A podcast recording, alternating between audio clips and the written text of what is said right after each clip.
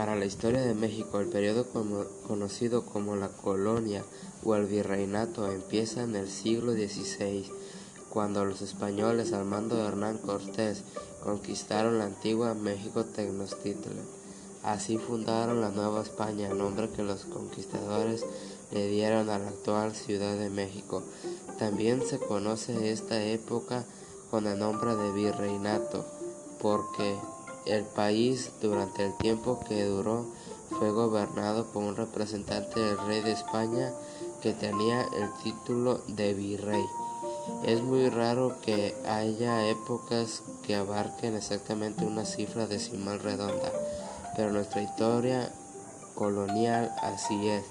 ya que se considera que esta época comienza estrictamente en el año 1521, cuando cayó el poder de los españoles la antigua ciudad de México Tenochtitlan y termina en 1821, año en el que se declaró la independencia de México. Así pues, el periodo de la colonia abarca 300 años y está usualmente dividido en tres periodos. El primero y más antiguo es el que corresponde al siglo XVI y corresponde a todo lo que pasó en la Nueva España durante 1500 21 hasta 1600. El segundo, el del siglo XVII, que comprende lo sucedido entre 1601 y 1700. Y finalmente el tercero y último, el del siglo XVIII,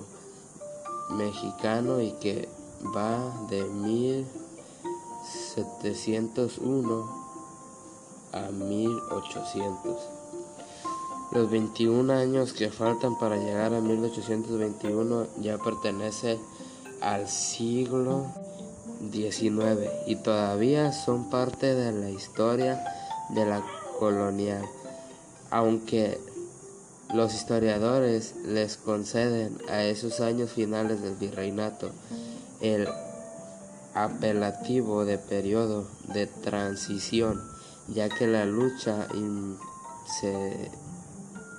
iniciada por Miguel Hidalgo y Costilla contra el dominio del gobierno español de la Nueva España había comenzado en 1810, dando lugar así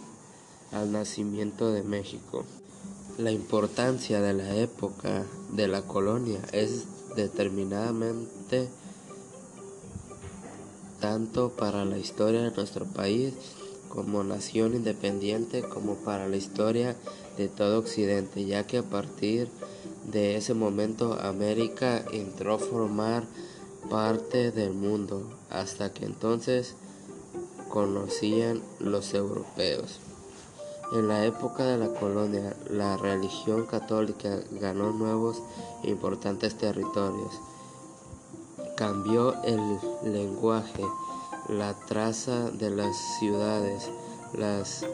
manifestaciones culturales y artísticas, y se inició el mestizaje o sincretismo, es decir, la mezcla entre los conquistadores y los conquistados, combinación que definió el carácter actual que tienen hoy todas las naciones llamadas latino o hispanoamericanas. Para entender cabalmente la complejidad de la época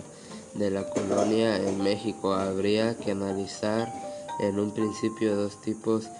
de dominación, la española, la conquista militar y la conquista espiritual, y después adentrarse en cómo fue el establecimiento de las ciudades españolas, cuál la situación de los naturales, cómo estaba constituido y cuál era el funcionamiento del gobierno colonial, la importancia de las autoridades eclesiásticas, las nuevas formas de moral y también del terror que inspiró el santo oficio que ellos sin olvidar, por supuesto, los estratos o costas de los que estaba compuesta la sociedad colonial. No menos importante fue por supuesto el arte y la cultura de la colonia, que en cada siglo siglo XVI, XVII y XVIII tuvo manifestaciones particulares, la vida cotidiana y el surgimiento del criollismo, de donde salió el conjunto de hombres que finalmente habrían de terminar con la colonia y con la independencia que de España tenía México antes de llamarse como hoy se llama.